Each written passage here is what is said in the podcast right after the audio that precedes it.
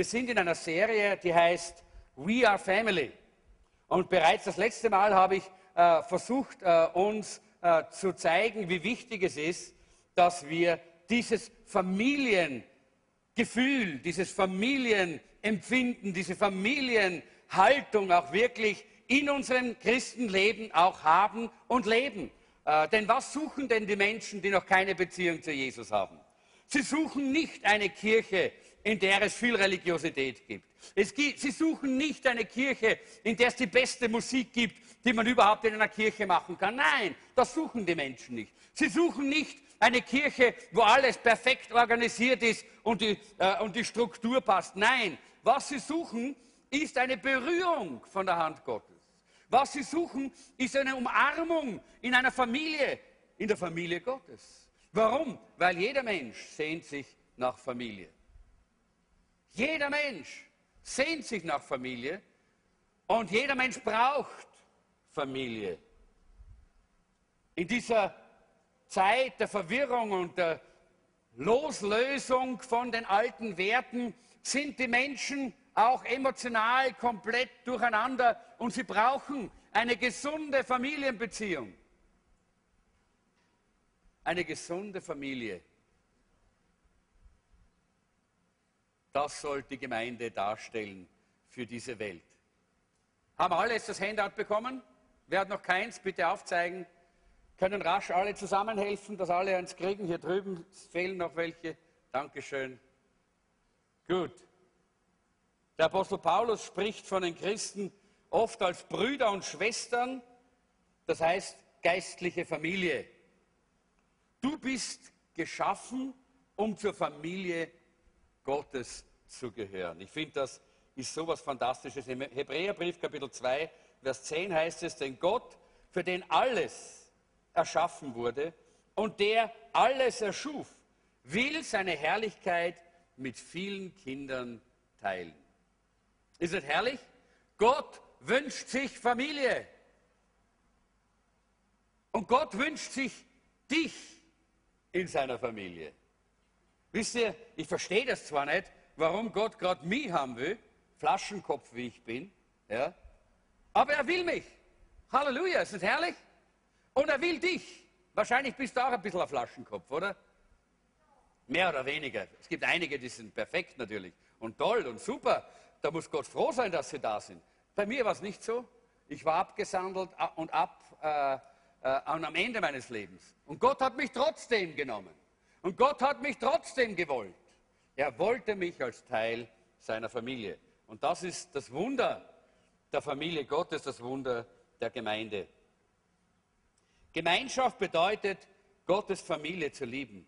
In 1. Johannes 4, Vers 21 heißt es, wer Gott liebt, ist verpflichtet, auch seine Geschwister zu lieben. Und deshalb ist Gemeinde nicht ein Ort, wo du hingehst, um einen Gottesdienst zu erleben, um auch einmal eine Versammlung zu sein, sondern Gemeinde ist die Familie, zu der du gehörst, weil du an Jesus Christus glaubst. Wer hat die, letzte, die Predigt vom letzten Samstag nicht gehört bis jetzt? Okay, ich möchte euch einladen, doch äh, äh auf, im Internet äh, diese, diese äh, Predigt zu hören. Ich glaube, das ist gut und wichtig, äh, für uns auch, äh, dass wir verstehen, was Familie ist. Äh, ihr könnt auch den Podcast abonnieren vom VCC Jesus Zentrum und da bekommt ihr dann immer auch die Predigten auf euer Handy und könnt es auch am Handy anhören. Ist auch recht äh, praktisch, wenn man das haben möchte. Äh, wir haben äh, uns das letzte Mal damit beschäftigt, dass es um Verwandtschaft geht. dass es, dass das bedeutet eben äh, Gemeinschaft bedeutet Verwandtschaft, Teil. Wo gehörst du dazu? Das ist die Testfrage gewesen, oder? Das letzte Mal. Wo gehörst du dazu? Jeder, der zu einer Familie gehört, weiß um seine Zugehörigkeit. Ich bin Teil dieser Familie. Und da haben wir darüber gesprochen, wie traurig ist ein Tuba-Spieler ohne Orchester, oder? Der mit seiner Tuba herumgeht und kein Orchester hat. Wie traurig ist ein Fußballspieler ohne Mannschaft? Der wird nie in der Europa League spielen. Er braucht eine Mannschaft. Und wir haben gesehen, wie wichtig es ist, dass wir als Christen einer Gemeinde zugehören, in der wir Familie haben, wo wir ein Teil der Familie sind. Nur dann werden wir zu dem werden, was Gott geplant hat, dass wir sein sollen.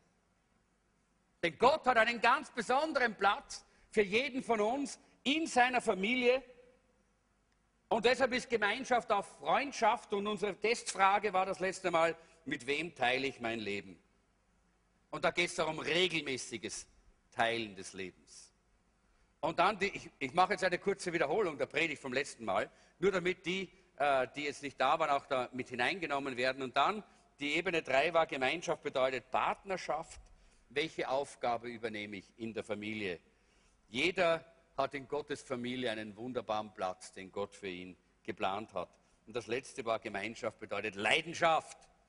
Wie viel bin ich bereit zu geben? Die ersten Christen, von denen wir gelesen haben in der Apostelgeschichte, die waren bereit, ihr Leben zu geben. Ja, die sind zum Teil in der Arena gestorben, die sind den Löwen vorgeworfen worden, aber die haben die Welt verändert. Ich habe das letzte Mal gesagt, die Gemeinde in Jerusalem, äh, hat man herausgefunden, war wahrscheinlich 100.000 Mitglieder groß. Und Jerusalem hatte damals eine Bevölkerung von 200.000. Das heißt, 50 Prozent der Stadt Jerusalem waren wiedergeborene Christen. Warum? Weil Leidenschaft in der Gemeinde war.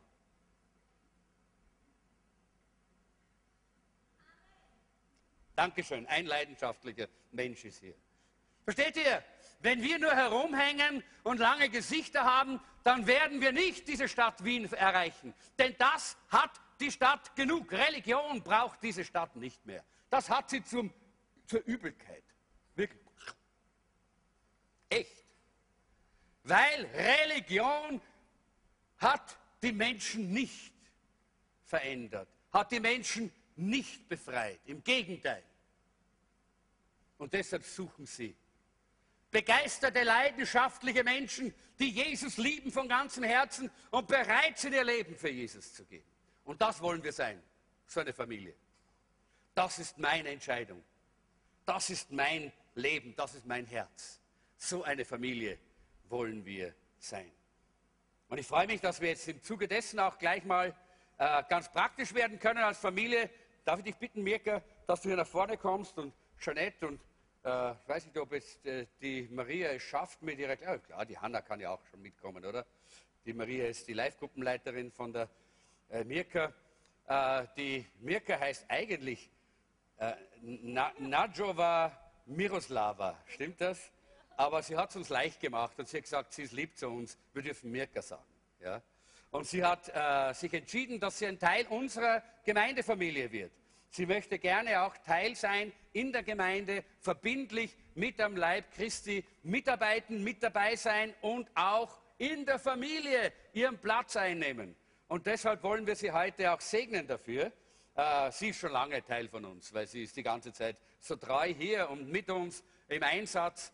Aber äh, wir wollen sie segnen und offiziell vor der ganzen Gemeinde sagen, die Mirka ist ein Glied am Leib Christi hier im Jesuszentrum. Die Mirka ist ein Teil der Familie vom Jesuszentrum. Und dafür segnen wir sie und dafür äh, wollen wir auch äh, erwarten, dass Gott auch sie segnet und ihr dürft auch mitsegnen. Streckt eure Hände aus zu ihr und dann segnen wir sie. Herr Jesus, wir wollen dir von ganzem Herzen danken, dass du Mirka zu uns gebracht hast. Äh, du hast ihr Leben gerettet, du hast, sie, hast ihr neues Leben geschenkt, du hast äh, ihr eine ganz tiefe, enge Beziehung zu dir geschenkt.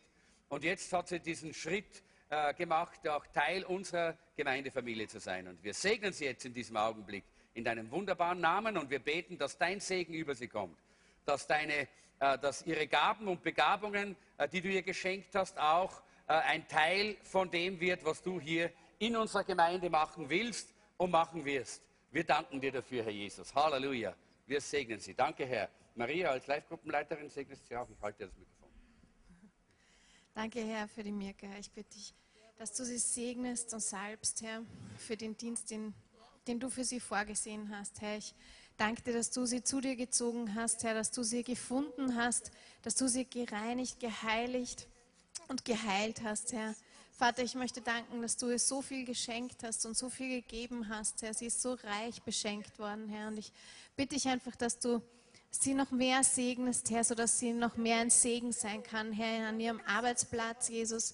Herr, dort, wo Ja. du sie hingestellt hast, Ja, lass sie ein Segen sein für die Jesus. Menschen rund um sie, Jesus.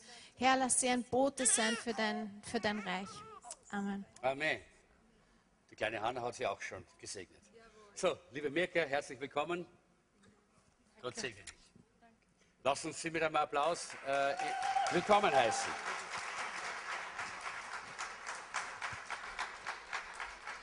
Und ich lade euch ein, nachher, wenn wir im Café sind unten, dass ihr auf die Mirke ein bisschen zugeht, dass ihr mit ihr plaudert, sie kennenlernt äh, und dass ihr einfach jetzt hier auch, äh, dass sie merkt, dass sie jetzt auch wirklich Teil in der Familie ist. So, jetzt wollen wir zu den Punkten gehen, die wir das letzte Mal übersprungen haben oder nicht mehr geschafft haben. Die Gemeinde als Zuhause. Die Gemeinde als Zuhause, da ist, das erste ist die Familienatmosphäre. Äh, in die Familie geboren, wir sind hineingeboren in die Familie, äh, von neuem geboren, nach Johannes Kapitel 3, Vers 1, Verse 1 bis 8. Nikodemus kommt und fragt Jesus, wie kommt man denn ins Reich Gottes? Wie kann man Teil davon werden? Und Jesus sagt, du musst von neuem geboren werden. Das heißt, es genügt nicht, wenn du deine Mitgliedschaft von einer Kirche zur anderen veränderst, wenn du statt orthodox jetzt dann, weiß ich, Vienna Christian Center bist oder statt katholisch, evangelisch oder sonst irgendwie. Nein, das genügt nicht. Sondern du musst von neuem geboren werden, sagt Jesus. Und dann sagt der Nikodemus, ja, wie soll denn das gehen? Wie kann ich denn wieder in den Leib der Mutter hinein? Und Jesus sagt, nein, du musst von neuem geboren werden durch Wasser und Geist. Und das Wasser, das sehen wir, ist auch ein, äh, das ist ein, äh, ein Bild für das Wort Gottes. Wenn das Wort Gottes dein Herz berührt und wenn du spürst und hörst, wie Gott zu dir redet, dann sagt die Bibel, dann gib eine Antwort. Dann gib eine Antwort, dann verschließ dein Herz nicht. Denn die Bibel sagt heute, heute, wenn du seine Stimme hörst, da ist eine, eine Zeit der Gnade. Heute kannst du dein Leben Jesus geben. Heute kannst du zu ihm kommen und von neuem geboren werden durch den Heiligen Geist, den Jesus gesandt hat, der da ist, um dir neues Leben zu geben. Und deshalb ist es so wichtig, dass wir verstehen, hineingeboren in die Familie Gottes wird man durch den Heiligen Geist und nicht durch Mitgliedschaft. Das andere ist ein Teil von, einer, von einem Prozess, wo wir sagen, einfach, ich bekenne mich dazu, so wie es jetzt die Mirka gemacht hat. Ja, ich bekenne mich dazu, dass ich hier gerne dabei sein möchte in der Familie. Aber hineingeboren in den Leib Christi wurde sie durch den Heiligen Geist schon viel, viel früher. Viel, viel früher ist sie schon durch den Geist Gottes von neuem geboren worden und hat neues Leben empfangen. Genauso wie Jesus es in Johannes Kapitel 3 hier zum Ausdruck bringt. Aber es gibt auch ein zweites Bild in der, äh, in der Bibel, das äh, spricht von Adoption. Wir sind angenommen, das heißt adoptiert von Gott, hineingenommen in eine Familie, zu der wir eigentlich ursprünglich nicht gehören würden. Oder?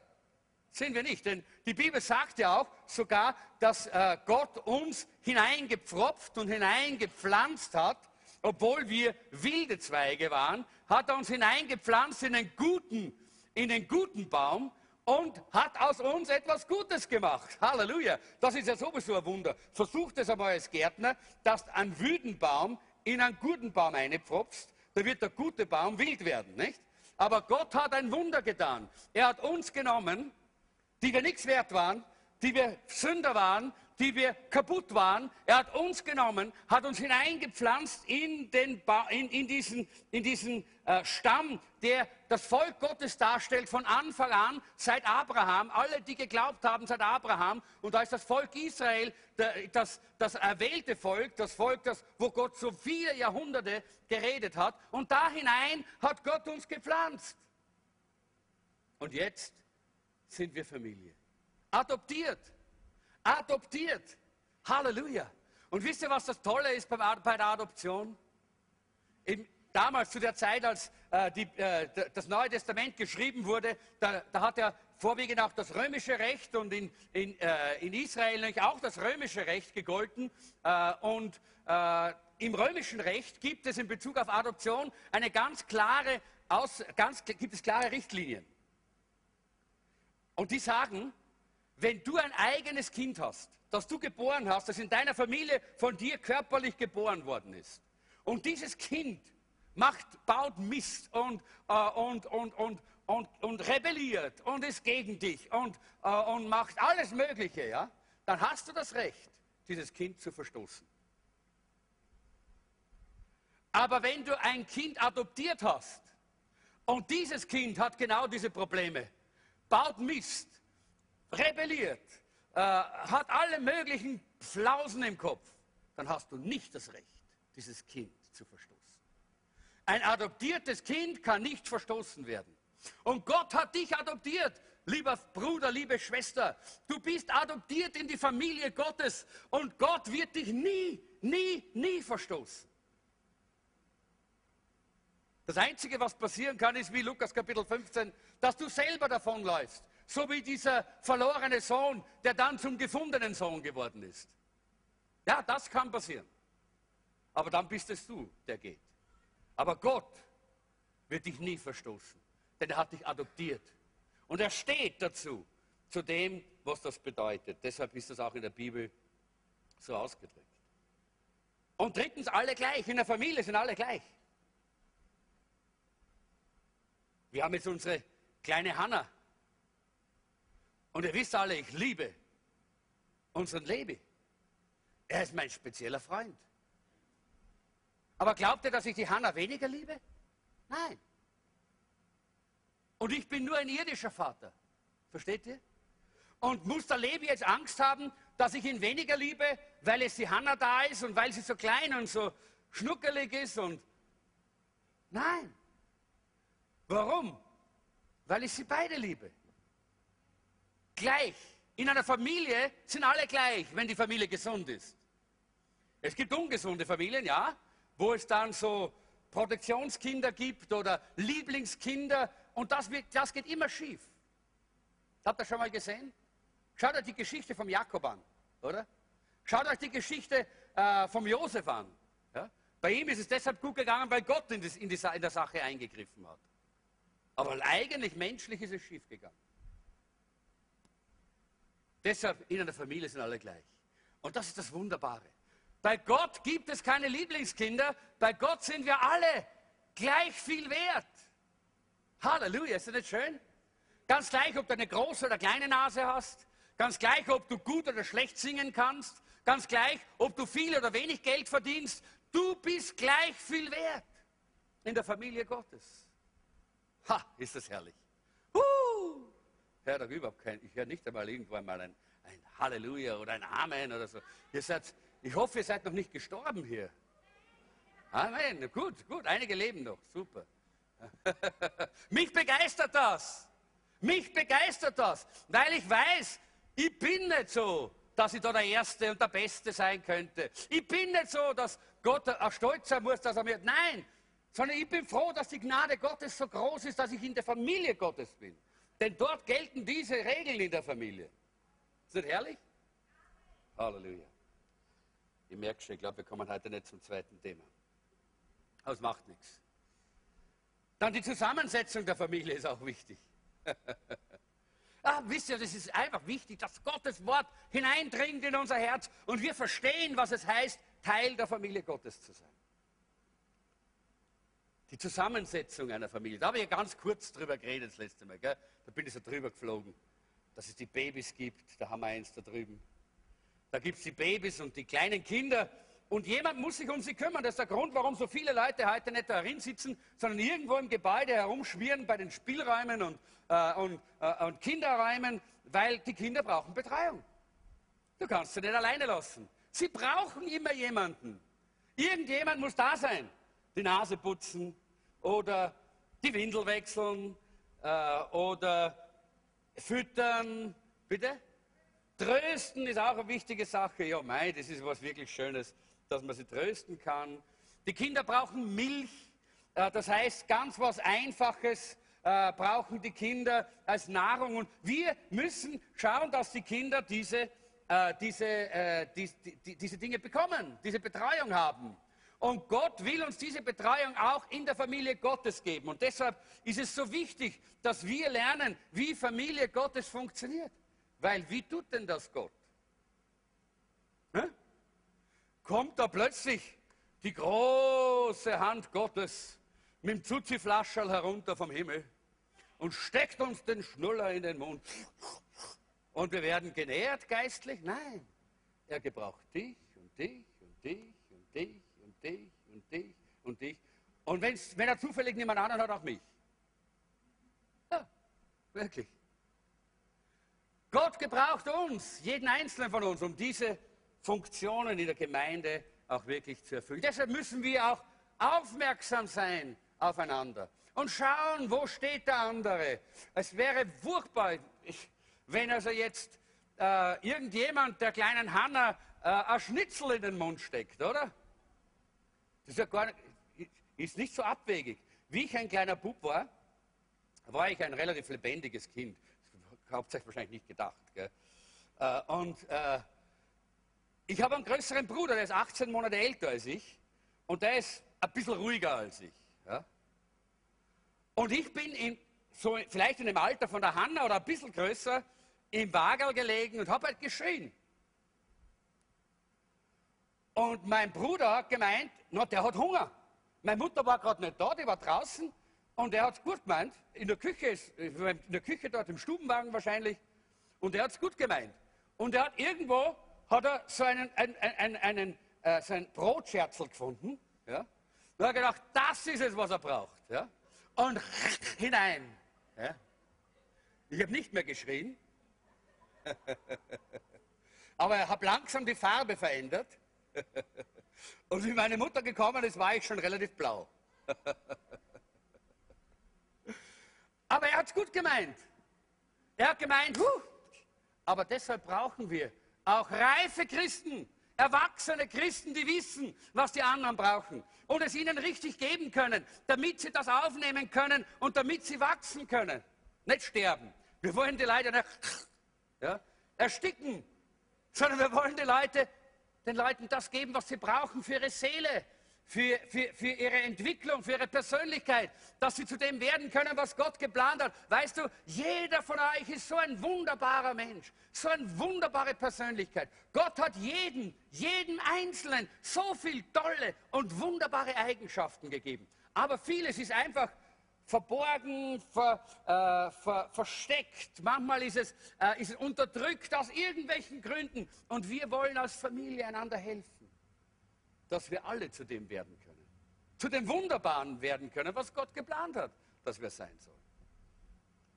Also kleine Kinder, Babys und kleine Kinder und wir hoffen, dass wir viele, viele, viele Babys in der Gemeinde haben. Jetzt meine ich nicht nur so natürliche Babys, sondern Menschen, die Jesus Christus kennenlernen.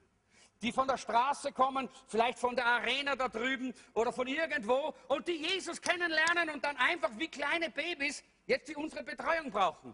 Und wir helfen ihnen, dass sie geistlich wachsen, dass sie persönlichkeitsmäßig wachsen, emotional wachsen und zu dem werden, was Gott geplant hat, dass sie sein. Teenager. Oh, jemand seufzt da. Habe ich das gehört? Das waren irgendwelche Eltern von Teenager. Teenager gibt es auch in, in, in Häusern. Die sind toll, die Teenager, oder? Die, die bringen Leben in die Bude. Da, ist, da, da, da brennt nichts mehr an, oder? da ist alles, da, da ist richtig was los und da, da, da, da, ist, da ist ein Wirbel und was, da geht was. Ja?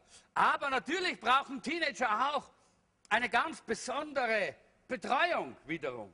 Und die wollen wir auch, auch sehen. In Johannes Kapitel, 1. Johannes Kapitel 2, Vers 12, da sehen wir, äh, wie Johannes uns schreibt von den verschiedenen Altersgruppen äh, in einer Gemeinde äh, in einer Familie Gottes. Er sagt hier, ich schreibe euch, ihr Kinder, weil euch die Sünden vergeben sind um seines Namens willen. Ich schreibe euch, ihr Väter, weil ihr den erkannt habt, der von Anfang an ist. Ich schreibe euch, ihr jungen Männer, weil ihr den Bösen überwunden habt. Ich schreibe euch, ihr Kinder, weil ihr den Vater erkannt habt. Wir sehen hier, dass hier drei verschiedene Gruppen da sind, die alle verschiedene Bedürfnisse haben in ihrer Beziehung zu Gott. Aber es ist wichtig, dass wir ihnen helfen, dass sie das, was sie sind und das, was sie haben, auch wirklich leben können. Das ist das Wichtige. Und das sehen wir hier, indem, wir, äh, indem er sagt, die Kinder, die, die wissen in erster Linie, uh, meine Sünden sind vergeben. Oh, ist das herrlich. Das sind die, die nur immer von der Sündenvergebung schwärmen. Ich schwärme heute noch von der Sündenvergebung, ja. Aber das ist nicht mehr alles in meinem Leben. Gott hat so viel mehr getan, als nur meine Sünden vergeben. Gott hat mich verändert. Gott hat mich gesegnet. Gott hat mich erfüllt. Aber das kommt alles nach der, nach der Reihe. Aber das erste ist mal, meine Sünden sind vergeben. Halleluja. Und ich hoffe, dass jeder von euch das sagen kann. Ich hoffe, dass jeder hier aufrichtig von ganzem Herzen sagen kann, meine Sünden sind vergeben, weil ich zu Jesus gekommen bin, weil ich das Kreuz von Golgatha persönlich in Anspruch genommen habe, wo Jesus sein, sein Blut gegeben hat, damit ich von meinen Sünden gereinigt werde. Ich hoffe, dass das jeder sagen kann. Wenn du das heute nicht sagen kannst, ist jetzt eine Gelegenheit, dass du sagst, ich will, dass meine Sünden vergeben werden. Ist jemand da, der sagt, ich, möchte, ich brauche Sündenvergebung? Heb deine Hand und ich bete für dich. Sag, Pastor, bete für mich, dass meine Sünden vergeben werden. Ja, einer, zwei, gut, drei, vier, fünf, sechs, gut, schön. Ist das herrlich?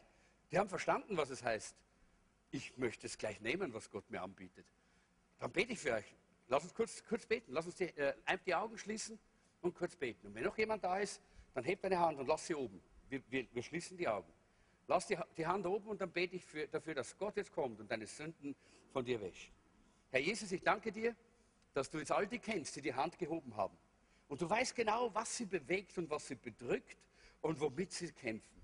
Und ich bitte dich jetzt, komm, komm, Herr, äh, und berühre du ihre Herzen. Herr, komm jetzt und lass das Blut von Golgatha ihr Herz reinigen. Herr, du, äh, du hast kein besseres Reinigungsmittel als das Blut, das du vergossen hast. Und wir bitten dich jetzt, dass jeder Einzelne, der jetzt die Hand hebt, dass jeder Einzelne, der seine Sünden bekennt, und ich möchte dich jetzt bitten, dass du jetzt einfach nicht einem Menschen, sondern Jesus deine Sünden bekennst. Sag ihm, was du jetzt was du spürst. Sag es ihm, nicht mir, sag es ihm. Ja? Er hört es, auch wenn du es nicht laut sagst. Sag ihm, ey, da, diese Pornografie, ey, äh, diese, äh, die, diese Lüge oder ey, diese, dieser Diebstahl oder ey, diese, äh, diese, dieses schlechte negative Reden oder was immer. Sag es dem Herrn. Herr, vergib mir es und reinige mich. Und dann wirst du sehen, die Bibel sagt, wenn wir unsere Sünden bekennen, ist er treu und gerecht. Und er vergibt uns unsere Schuld. Und er reinigt uns von aller Untugend. Ist das herrlich? Halleluja. Herr, und jetzt danke ich dir, dass du das gehört hast, was jeder Einzelne bekannt hast. Jeder, der bekannt hat, äh, dass er Sünder ist und jeder, der seine Sünde dir bekannt hat, Herr, dem hast du jetzt Vergebung der Schuld und Sünden zugesprochen und gegeben. Und gereinigt hast du sie durch dein Blut. Ich danke dir dafür und ich bete jetzt, Herr, dass du ihnen auch begegnest, dass du ihnen ein neues Leben schenkst, wenn sie es noch nicht haben, dass du sie zu Kindern Gottes machst, wenn sie das noch nicht sehen, indem sie dich in ihr Herz aufnehmen und einladen, dass du der König in ihrem Leben bist. Amen. Amen. Schön, dass ihr das gemacht habt. Ja, ihr könnt euch selber applaudieren, das ist schön. Das ist herrlich. Das ist so was Tolles. Das muss man, da muss man eigentlich Gott immer preisen und applaudieren, weil das ist wirklich schön, wenn Sünden vergeben werden, wenn wir frei werden. Ha, ist es herrlich. Aber wisst ihr, dann ist es ganz wichtig, davon spricht ja Jesus in einem, einem anderen Zusammenhang. Er sagt einmal, wie ist das, wenn jemand seine Sünden bekannt hat und gereinigt worden ist und die Sünden sind weg? Wie ist es dann? Dann ist das so, wie wenn das Haus gereinigt worden ist ja? und super sauber gemacht worden ist.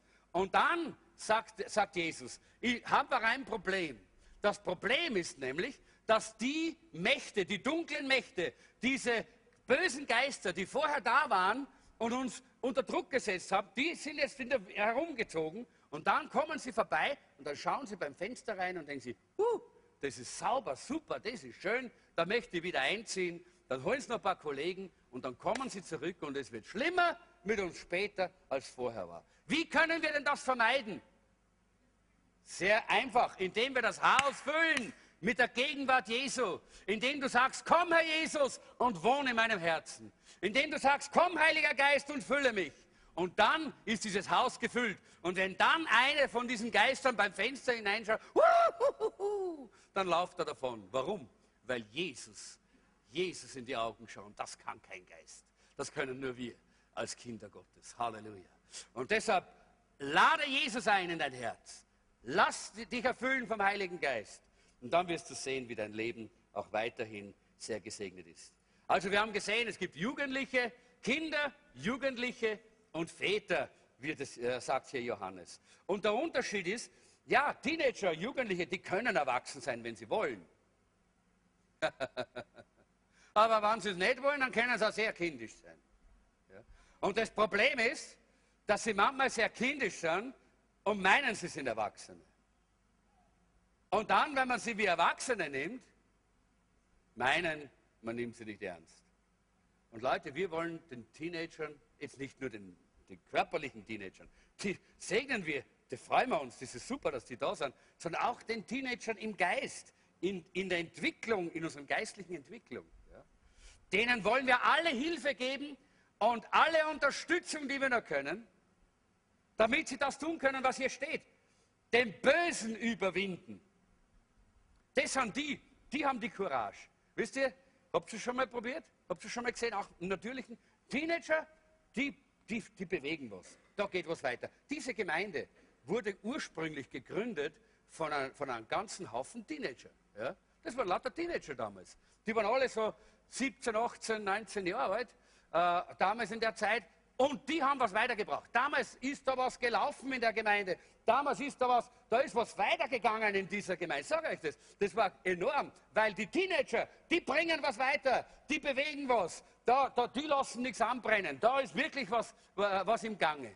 Weil die haben den Mut, auch dem Bösen zu widerstehen und den Bösen zu vertreiben. Das ist das Tolle. Ah, wir Erwachsenen sind schon ein bisschen vorsichtiger, gell? nur nicht so extrem und nur nicht so radikal. Ah, Leute, das ist so schön mit Teenagern, dass sie radikal sind. Das ist so schön mit Teenagern, hey, dass sie eben extrem bereit sind, hineinzugehen in alles das, was sie am Herzen haben. Und wir wollen sehen, wie Teenager im geistlichen Bereich, aber auch im körperlichen Bereich hineingehen in dieses Reich Gottes und den Bösen überwinden. Und die Väter braucht es aber auch, Väter und Mütter, die, die schon ein bisschen weiter sind. Die sind nicht nur dazu, sind in erster Linie gar nicht dazu da, um die Teenager zu bremsen, ja, sondern um sie zu unterstützen und ihnen zu helfen, dass ihre Energie in die richtige Richtung fließt und nicht irgendwo verloren geht, in eine falsche Richtung. Dafür sind die Väter und die Mütter in einer Gemeinde da. Und diese wollen wir auch haben. Und deshalb haben wir Bibelschule. Und deshalb haben wir äh, äh, eine, eine äh, Jüngerschaftsschule. Und da laden wir euch ein, teilzunehmen, damit ihr wachsen könnt und zu Vätern und Müttern in Christo werden könnt. Ja, es ist wichtig, dass man dabei ist.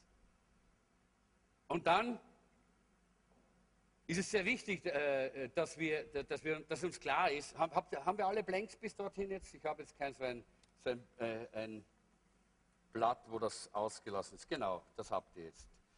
Äh, und dann das, äh, das letzte, das D, das war AC. Ja, genau. Die Liebe des Vaters und der Mutter. Da kann ich nur sagen, geht mal auf ein Begegnung mit Gott Wochenende. Ich lade euch ein, auf ein Be Begegnung mit Gott Wochenende mitzukommen. Äh, wir haben wieder eines im September und ihr könnt euch schon anmelden. Dort werdet ihr auch gerade diese Liebe des Vaters erleben und, äh, und wirklich kennenlernen, was es bedeutet, dass der Vater uns liebt. In Lukas Kapitel 15, da sehen wir, die, äh, die Überschrift in der Lutherbibel heißt der verlorene Sohn. In der, in der Hoffnung für alle heißt die zwei verlorenen Söhne. Und ich würde sagen, noch schöner ist es, wenn wir sagen, der gefundene Sohn. Oder? Das gefällt mir noch besser. Der gefundene Sohn. Weil er ist nicht verloren geblieben, er wurde gefunden. Der Sohn hat Ersatz gesucht für etwas, was ihm irgendwie gefehlt hat.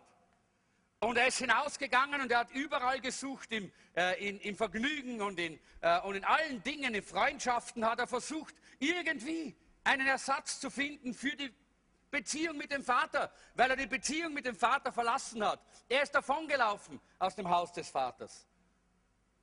Obwohl der Vater ihn so geliebt hat, dass er ihm gegeben hat, was ihm gar nicht zugestanden ist.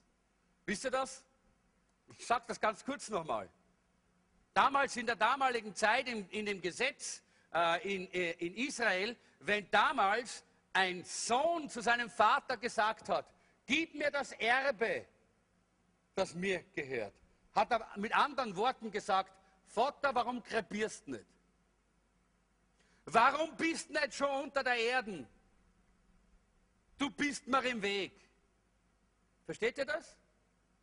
Und wisst ihr, was die Bibel sagt? Was damals ein Vater das Recht gehabt hat zu machen? Er hätte diesen Sohn nehmen können, hätte ihn vor die Ältesten der Stadt bringen können, hätte ihnen sagen können, was dieser Sohn gesagt hat, dass dieser Sohn gesagt hat, Vater, stirb endlich! Ja? Und das war so eine Verunehrung des Vaters, dass dieser Sohn gesteinigt worden wäre. Das hätte der Vater tun können. Volles Recht. Das Gesetz war mit ihm. Er hat, juristisch hat er voll das Recht gehabt. Aber was tut der Vater? Der Vater sagt da nicht, bist dein Bad. Ich bin da nicht. Und gibt dir da so einen Haufen Geld und Dinge. Nein. Der Vater liebt seinen Sohn. Und er gibt ihm. Er gibt ihm obwohl er nicht müsste. Er gibt sie. Es steht ja nicht alles hier drin. Möglicherweise hat er ihm zumindest, glaube ich schon, gesagt, was er auf dem Herzen hat. Und hat wahrscheinlich gesagt, Sohn, was immer du tust, wo immer du hingehst, denk daran, ich warte auf dich. Und der Sohn ist weggegangen und hat diesen Ersatz für diese Beziehung zum Vater gesucht, den Ersatz für die Vaterliebe und nirgendwo gefunden. Er hat alles alles verloren. Und wir wissen, wie es dann heißt am Schluss, er ist bei den Schweinen gesessen. Wie wir jetzt äh, im, im, April unser Seminar, unser Church Life Seminar in Deutschland gehabt haben, da ist hinter diesem Seminarhotel ein Schweinebauer gewesen. Mit einem Schweinestall. Und so alle paar Stunden hat er scheinbar irgendwann einmal da beim Schweinestall was aufgemacht. Da ist ein Odeur herausgekommen, da ist ein Duft herumgezogen. Das war fantastisch. Ich sage euch, da hat man gedacht, jetzt sind wir irgendwo bei Chanel Nummer, weiß nicht was für Nummer. Furchtbar war das, da ist dann schlecht geworden. Und dabei waren wir so weit weg davon. Und jetzt stell dir mal vor, dieser junge Mann sitzt mitten in dem Dreck. Ich meine, vielleicht ist meine Nase ein bisschen empfindlich, ja. Aber, ja, Jeanette meint ja, okay, gut. Vielleicht ist meine Nase ein bisschen empfindlich, ja? Als, äh, aber, aber, aber da mittendrin sitzen, in diesem Dreck, in diesem Gestank und dann noch sagen, na, darf ich das fressen, darf ich ein bisschen was von dem Fraß haben. Das, das muss furchtbar. Der muss so dermaßen am Ende gewesen sein. Und Leute, so geht es vielen, vielen Menschen, die ihre Beziehung zu Gott verloren haben oder weggelaufen sind von ihrer Vaterbeziehung in der, in, in, im Haus mit Gott in der Familie Gottes. Vielen geht so. Und was die dann konsumieren, da greift man sie nur aufs Hirn. Womit sie versuchen, das zu kompensieren. Sie machen sich kaputt. Und so war es auch bei diesem jungen Mann. Aber, und das war das Tolle, er erinnert sich an die Güte des Vaters. Er hat gewusst, der Vater, der ist nicht ein Harter, der ist nicht ein Böser, sondern das ist ein liebender Vater. Und er erinnert sich an die Güte des Vaters und er kehrt zurück. Und wisst ihr, was nämlich das Interessante ist? Er kehrt zurück und glaubt nicht, dass er nochmals ein Sohn sein kann. Er geht hin und er hat sich das schon vor, vorher vorbereitet, dass er sagt, Vater, ich habe gesündigt gegen dich und gegen Gott, vergib mir und lass mich wieder in dein Haus kommen, aber ich bin nicht wert, dein Sohn zu sein. Lass mich dein Sklave sein. Das hat er gedacht. Und so denken manche Christen von Gott. Genauso denken manche Christen von Gott. Du hast gesündigt, dir ist was passiert, du bist ausgerutscht, du hast einmal ein, ein Blödsinn gemacht, du bist irgendwo in Dreck gefallen. Und dann kommst du zurück und dann denkst du, hu, hu, aber vielleicht so richtig ganz wird er mich nicht mehr annehmen als Sohn oder als Tochter. Oder zumindest muss ich vielleicht noch eine Woche oder zwei Wochen, muss ich noch furchtbar Buße und mit zerfledern und da muss ich noch die, die, weit weg sein von Gott, bis ich endlich wieder kommen darf. Was für ein falsches Bild. Das ist ein katholisches Bild. Ja? Da muss man so und so viele Gebete beten und man muss so und so lang, so lang Buße tun. Man muss so und so viele Wallfahrten machen. Das ist religiös. Das hat nichts mit, dem, mit Gott zu tun. Gott ist Güte und Gnade. Und wenn du deine Sünde bekennst, bist du sofort wieder in Gemeinschaft mit dem Vater. Halleluja. Ist das herrlich? Sofort, sofort. Er ist nie weit weg. Er ist immer in deiner Nähe. Sogar wenn du den Dreck baust, ist er da. Und es braucht nur diese Hinwendung von deiner Seite. Und dann geschieht genau das, was der Vater hier gemacht hat. Der Vater, der wartet schon auf ihn. Und er gibt ihm alles zurück. Er gibt ihm das Kleid, was ist das? Das Bild für die Reinigung. Jawohl, reine, reines Kleid über den dreckigen Körper. Nein, der ist sicher gewaschen worden. Er kriegt ein total reines Kleid, er ist wieder sauber, er ist wieder gereinigt. Das ist, was wir heute getan haben, wie wir unsere Sünde bekannt haben. Das erste, Vergebung. Das zweite, was ist das zweite? Er gibt ihm den Ring auf, an seinen Finger, den Siegelring. Das bedeutet Annahme. Er nimmt ihn an als Sohn. Er gibt ihm die Vollmacht. Und zwar in, in demselben Augenblick. Er sagt nicht, okay, mach mal einen Deal.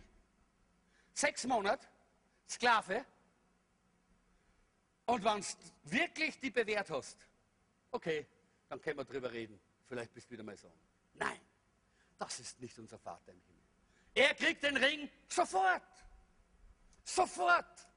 Auf der Stelle dort, nachdem er zurückkommt, umkehrt und zum Vater kommt.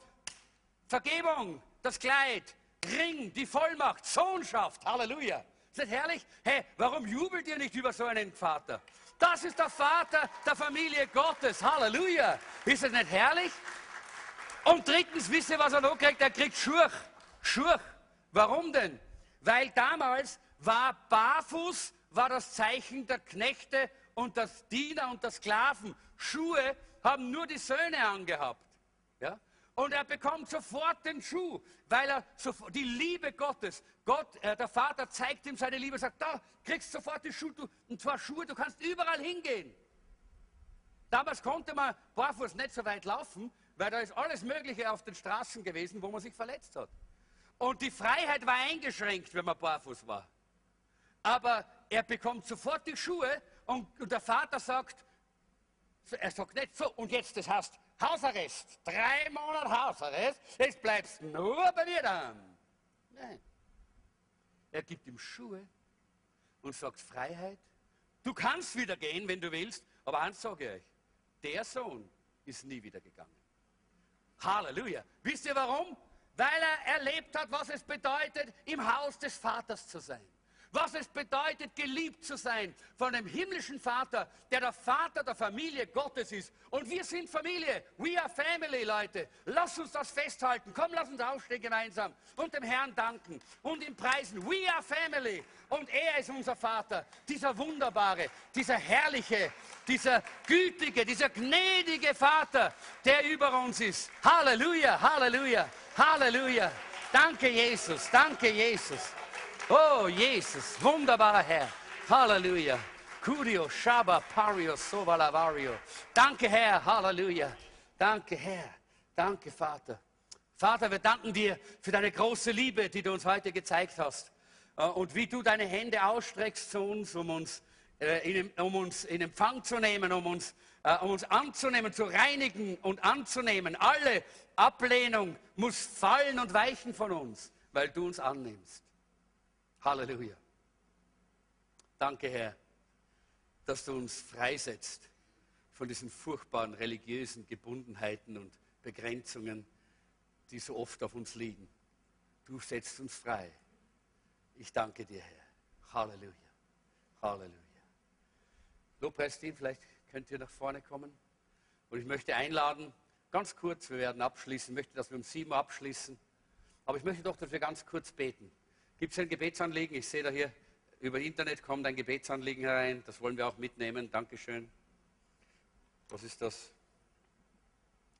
Ein Zuschauer braucht Gebet. Er oder sie hat überall Schmerzen. Und wir glauben, dass Gott heilt. Oder? Amen. Was ist, wenn wir uns umdrehen zur Kamera und die Hände ausstrecken und diesen Zuschauer momentan segnen? Im Namen Jesu. Halleluja. Herr, Dein Wort sagt, dass die Zeichen, die, die denen folgen, die an dich glauben, sind unter anderem auf die Kranken werden sie die Hände legen und es wird besser mit ihnen werden. Sie werden genesen, sie werden gesund werden. Und Herr, wir sind jetzt nicht dort, wo diese Person ist, aber im Geiste legen wir unsere Hände auf sie. Und ich möchte Sie jetzt einladen, dass Sie jetzt äh, in diesem Augenblick Ihre Hand auf Ihren Computer legen oder den Bildschirm, wo, Sie, wo immer Sie jetzt dieses Programm sehen, diese Übertragung. Legen Sie die Hand im Glauben drauf. Und wir beten, dass die Kraft Gottes, die Heilungskraft Gottes durch Sie strömt. Herr Jesus, lass jetzt deine heilende Kraft durch diese Person strömen und im Namen Jesu gebieten wir den Schmerzen aus ihrem Körper zu weichen, denn die Liebe Gottes, die Liebe des Vaters im Himmel hat bereits am Kreuz in Jesus Christus die Schmerzen getragen. Danke Herr, danke Jesus, du hast alles getragen und diese Person ist geheilt im Namen Jesu. Halleluja. Dürft wieder zu mir schauen. Ist nicht herrlich? Wunderbar dass wir beten können und wissen, Gott hört uns. Irgendwas ist hier. Äh, ist es mein Mikrofon? Nein? Okay, passt. Ich möchte einfach einladen, wenn jemand hier ist und sagt, ich brauche ein persönliches Gebet. Leiter, bitte kommt nach vorne. Äh, kommt hier, stellt euch hier vorne auf und äh, schaut zu den, äh, zu, zu den, Leuten und äh, dann wird, wird für, euch, für euch gebetet. Tina, bitte hilf uns im Gebet. Kannst du? Gut. Wenn jemand hier ist, der sagt, ich brauche jetzt Gebet, ganz gleich, was es ist. Vielleicht bist du krank und du sagst, du brauchst Gebet. Dann komm zu jemandem von diesen Leitern hier vorne und bitte um Gebet. Sie werden die Hände auf dich legen, so wie die Bibel es sagt, und du wirst gesund werden. Halleluja. Das ist wunderbar. Äh, vielleicht brauch, hast du eine Not, eine finanzielle Not. Wir können beten. Gott, der Vater im Himmel, er ist der Versorger in allen Bereichen. Vielleicht hast du äh, eine Beziehungs-, ein Beziehungsproblem, ein, ein Not in der, in der, Ehe oder in der Familie, dann äh, komm hier nach vorne, lass für dich beten. Sag es und wir beten für dich. Denn der Vater im Himmel, er kann deine Beziehung heilen. Denn er ist ein wunderbarer, herrlicher Gott und Vater, der über der Familie Gottes wacht, damit es der Familie Gottes gut geht. Halleluja. Während wir hier vorne im Gebet sind und für euch beten, wird das Lobpreisteam uns in äh, Lobpreis und Anbetung führen. Und äh, ich möchte euch dann einladen, wenn ihr das erste, zweite oder dritte Mal da seid, dass ihr in den Besuchercorner kommt. Da werde ich euch dann treffen. Äh, wir werden einfach nach diesem äh, Lied oder ein, zwei Liedern, je nachdem, wie lange hier einfach der Geist Gottes am Wirken ist, dann werden wir offiziell schließen. Ich lade euch ein, unten im Café Gemeinschaft zu haben, äh, die Zeit aus, auszunützen, um Familie Gottes zu sein, miteinander zu beten füreinander da zu sein und die Familie Gottes zu genießen. Halleluja. Herr, wir danken dir, dass du uns als Familie Gottes segnest und dass du auch heute an diesem Abend gewirkt hast bisher. Und wir beten, dass alle die, die nach vorne kommen jetzt, um, äh, um äh, etwas von dir zu empfangen, gesegnet von hier weggehen und wissen, dass du ihr Gebet erhört hast. Halleluja.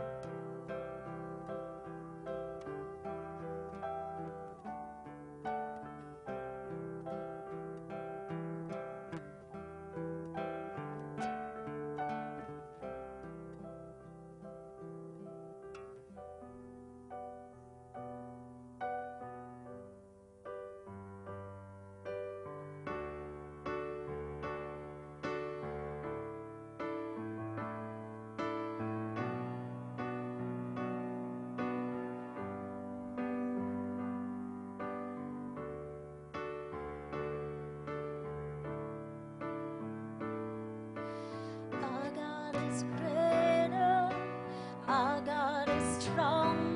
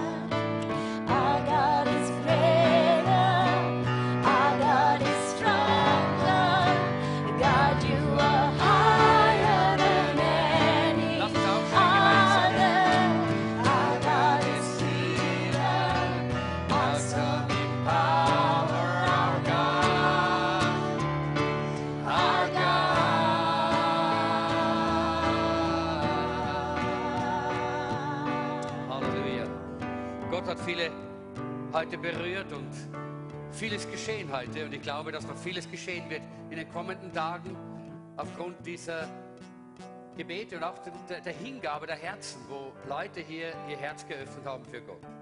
Auch im Internet möchte ich euch ermutigen, nehmt es mit. Gott tut große Dinge, auch in dieser Woche. Wir wollen noch unser Gebet zum Abschluss beten, gemeinsam. Äh, dieses Gebet, das der Herr uns einfach einmal im Wissen hier aufs Herz gelegt hat. Wollen das gemeinsam beten und damit schließen wir offiziell. Noch einmal, alle diejenigen, die das erste, zweite oder dritte Mal da sind, die lade ich ein, kommt zu mir in den äh, VIP. äh, Corner in die VIP-Lounge, bekommt was zu essen, zu trinken von uns äh, und ich möchte ganz gern mit euch persönlich ein bisschen plaudern und euch kennenlernen und ihr dürft mich kennenlernen und mir Fragen stellen. So lasst uns dieses Gebet gemeinsam jetzt beten. Kommt, lasst uns gemeinsam äh, stimmen wir sein. Gott, hilf uns, die Menschen und die Gemeinde zu sein, wozu du uns berufen hast. Menschen, die immer aufbauen und nie abbrechen, die immer ermutigen und nie entmutigen. Eine Gemeinde und Menschen, die eine Botschaft der Hoffnung bringen, allen denen, denen wir begegnen, wo immer wir hingehen, im Namen Jesu. Amen. Amen. Halleluja.